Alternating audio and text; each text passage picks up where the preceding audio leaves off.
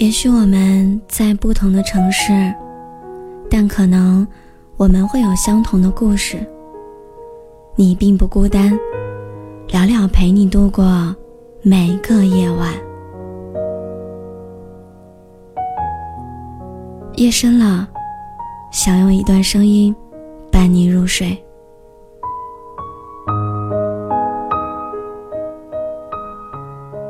每一个成功。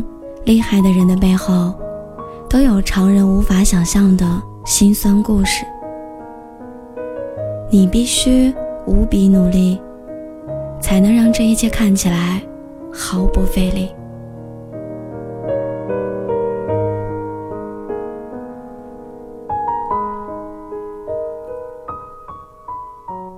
前两天，我的一个朋友邀请我去参加他的演讲。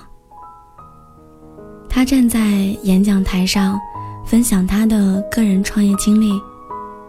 主要讲的是他如何从一名普通的广告从业人员，到现在成为活动策划公司的 CEO。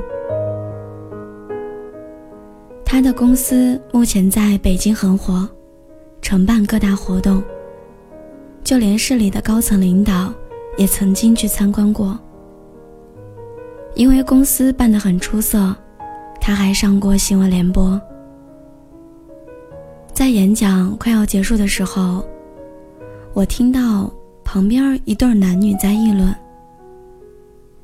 男的小声说：“这种公司很好办的，要搞活动就是雇几个人搭几张桌子的事儿，在风口上猪都能飞起来。”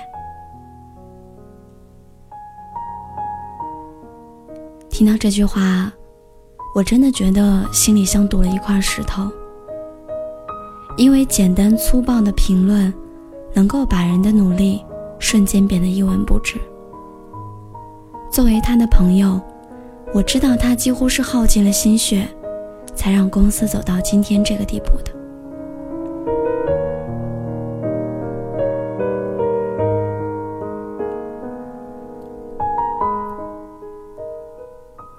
公司初期的业务是从举办小型的线下活动开始的，读书会、社交舞会、瑜伽课、花艺茶道，各种各样的活动都兼。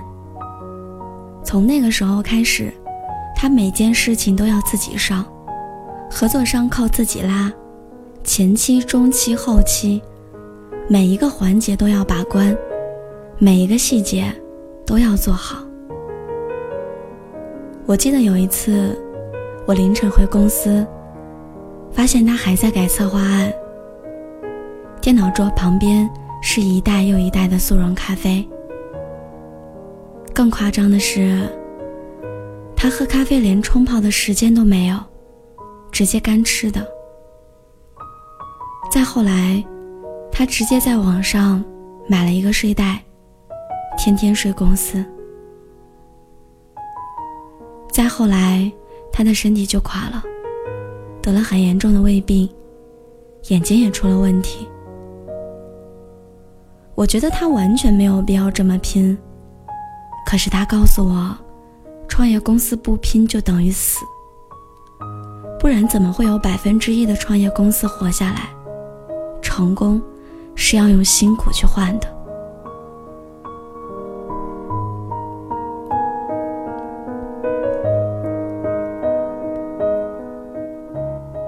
你知道吗？我没有什么话能反驳他，因为他太知道自己想要什么了。尽管这样，他从来不在任何场合提及自己的努力和辛苦。人前扮女神踩高跟鞋，人后是风风火火的女汉子。这一秒，他在演讲台上讲得头头是道。眼前的一切景象都显得那么美轮美奂，可没有人想到，他是刚从医院做完胃镜，打车来的现场。很多人都记住了他的光鲜，但我只记住了他在黑夜里伏案工作的景象。我甚至到现在都没有办法想象，一个人是如何熬过创业初期的辛苦，走到现在的。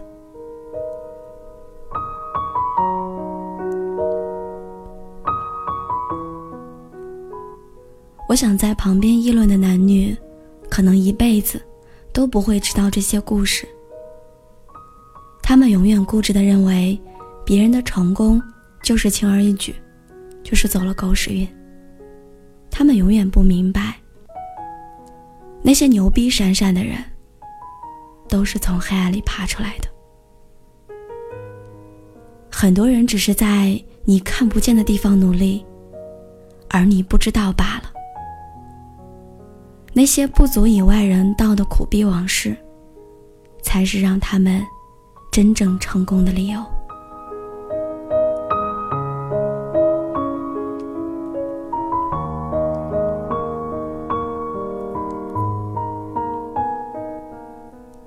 在高中的时候，高考前三个月，年级组组长把一个去年考上北大中文系的学长请来。给学生开动员大会，一听到是考上北大的神人，周围的朋友们都拼了命的往演讲大厅挤。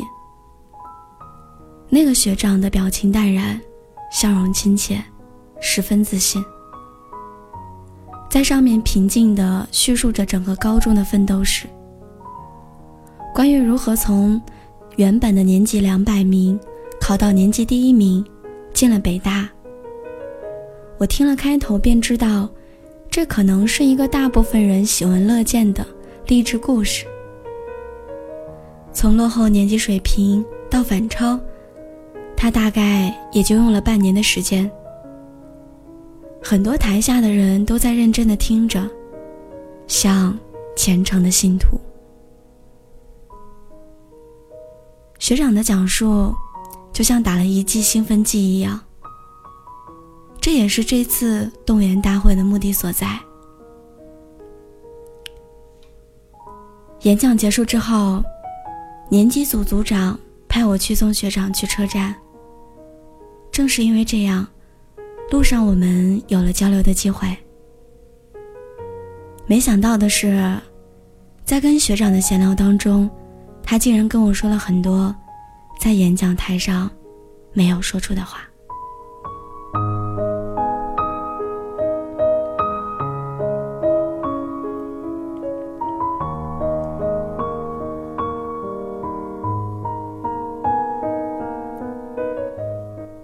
他对我说：“他在演讲台上只说了三分之一的内容，关于如何逆袭考上北大，还有另外的三分之二没有讲。”他跟我说，在距离高考还有一百八十四天的时候，父亲突然脑溢血过世，留下了他和母亲两个人。母亲从头到尾一生病，失去了工作能力。他如果在高考失败的话，真不知道该怎么活了。那个时候，他脑子里只有一个念头：一定要考上中国最好的大学。他整个半年都是在痛苦当中度过的，甚至还有轻度抑郁的倾向。除了白天在学校的常规学习，晚上他还要学到凌晨三点半。睡眠时间不够，他就第二天挑课余时间去补觉。在家里学习的时候，他会他会在水果旁放上一把水果刀。他说，只要自己困了，就拿刀子在右臂上划一个很浅的口子。这样的话，就又能打起精神学习了。唯有刺痛，才能真正的惊醒一个人。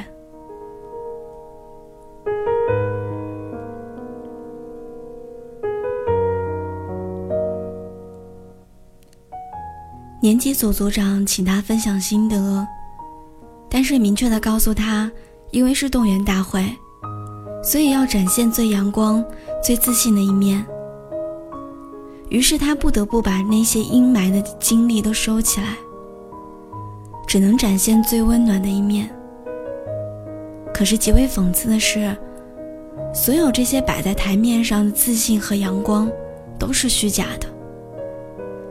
那些躲在角落里、焦虑的、阴暗的、病态的努力，才是让他真正成功的原因。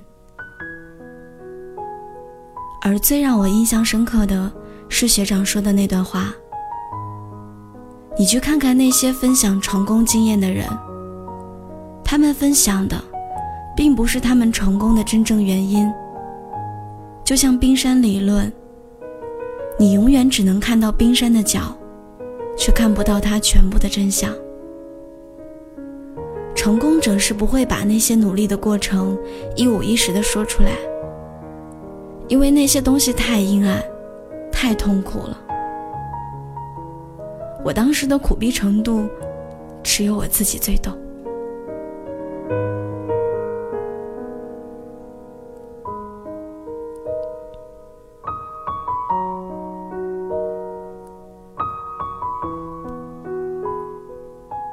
正因为牛逼的人在你看不见的地方努力，所以旁人会说：“你看，他不过是运气好罢了，他只是家里条件好罢了。”我跟你说啊，说不定他还开了后门呢。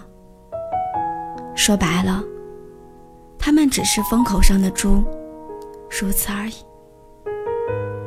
他们不明白，所有的牛逼。都是用苦逼换来的，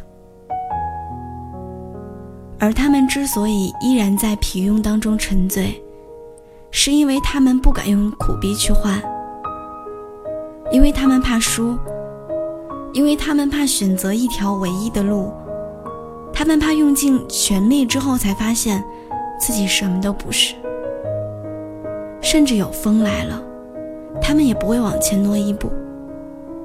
他们在努力之前，就已经扼杀了所有的可能性。我觉得成功者有一个基本法则，那就是物物交换。你想要什么？好，请用东西去换。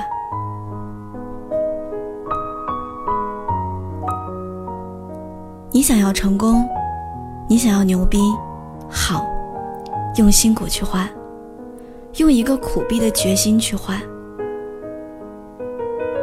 我记得《奇葩说》第三季的尾声，最后一场一 v 一对决的辩题是“懒是否是人类之光”。当姜思达和黄执中辩完之后，郭德纲做了这样一个总结陈词：如果演员都用功的话，都会成为侯宝林。可是这一场相声七段。七个侯宝林，我们怎么安排谁第一，谁最后？老天爷就是这么设计的，有的就是开场的命，有的就是中间，有的就是垫底儿。勤奋的就勤奋吧，懒的就好好歇着，这是天道。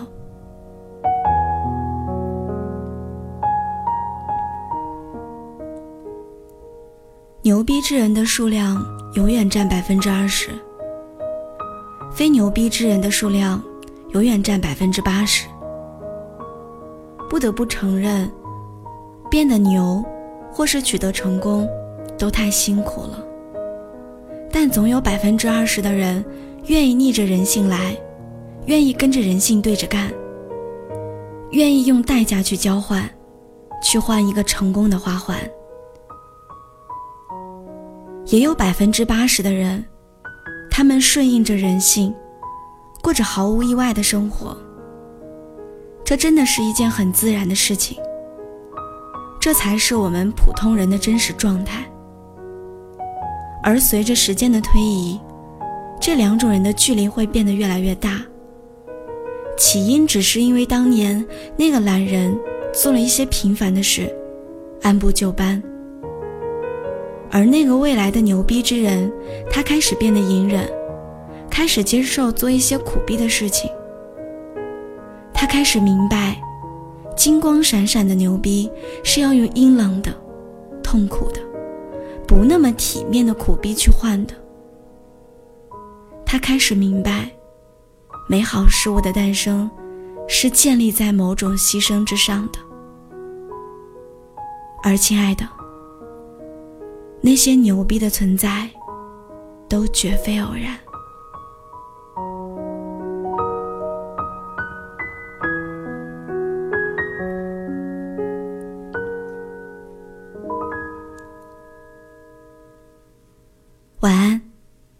好吗。